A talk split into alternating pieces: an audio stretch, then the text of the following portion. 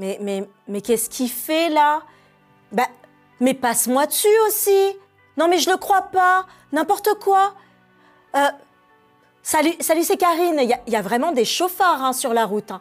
D'ailleurs, es-tu plutôt sage au volant ou euh, plutôt rentre dedans? Bienvenue dans la nouvelle pensée du jour.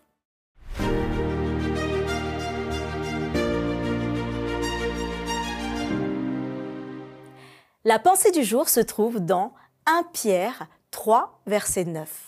Ne rendez point mal pour mal ou injure pour injure. Bénissez au contraire, car c'est à cela que vous avez été appelés, afin d'hériter la bénédiction. Que tu sois conducteur ou passager, tu as forcément déjà assisté à une scène d'incivilité sur la route. Tête à queue, sur une autoroute à très grande vitesse, commencer à te passer dessus, euh, embrayer sur toi, arriver sur toi, il y a toujours quelque chose. Ou alors c'est quelqu'un qui te crie dessus parce que t'as pas démarré. Comment as-tu réagi? Peut-être que toi-même tu n'as pas été très correct. Est-ce que tu t'es déjà fait insulter? L'incivilité au volant n'est qu'un exemple. Repense à toutes les situations qui t'ont mis hors de toi, ou encore des provocations que tu as subies. Et comment as-tu réagi? Parfois, on se justifie en disant qu'on est humain. Mais concrètement, n'est-ce pas encore là une excuse? L'apôtre Pierre, qui lui, lui-même, était de nature impulsive, a été transformé par le Christ. Et c'est lui qui arrivera à nous dire et nous transmettre dans 1 Pierre chapitre 3 verset 9, Ne rendez point le mal pour le mal ou injure pour injure. Bénissez au contraire, car c'est à cela que vous avez été appelés, afin d'hériter la bénédiction. Rendre contient la, no- la notion de retour, même de payer en retour. Donc si on te fait du mal, ne rémunère pas l'autre en retour avec du mal.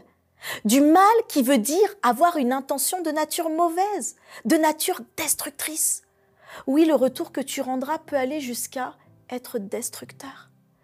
Mais cela, quand tu t'en rends compte, il faut réagir parce que ça pénètre ton âme et ça forme ton caractère.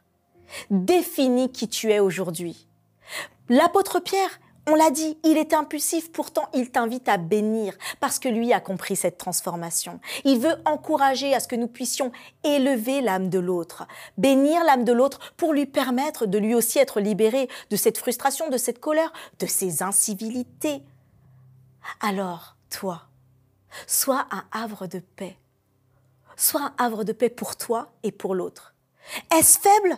Est-ce faible de se dire qu'on bénit alors qu'on nous a insultés Bien au contraire. Il est plus facile de répondre de la même façon, de surenchérir en criant ou en attaquant, que de garder son calme, de prier, d'encourager et de bénir. Alors si nous arrêtions des excuses, si nous arrêtions de chercher tout le temps une raison à notre humanité, et si nous acceptions cette transformation que nous avons en Christ, à savoir une transformation de l'intérieur qui te rend fort face à l'opposition.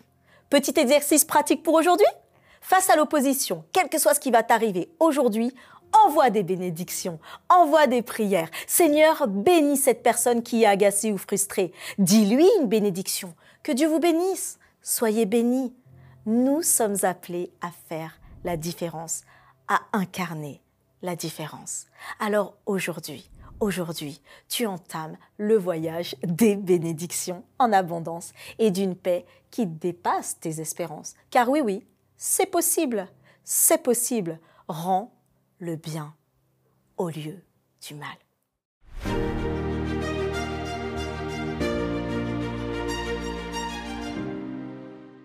Nous passons des temps tellement fortifiants. Et je sais déjà que toi, là, Joanne, Loane, Lise, Pierre, Alex, vous êtes beaucoup à nous écrire. Et même Bozy, hein, je t'ai pas oublié. En tout cas, tous ces messages nous font du bien. Et je vous invite d'ailleurs, lisez un peu les commentaires parce que vous serez fortifiés par les prières. Alors, pense à t'abonner, pense à liker et surtout, pense à partager. Rendez-vous demain pour une nouvelle pensée du jour.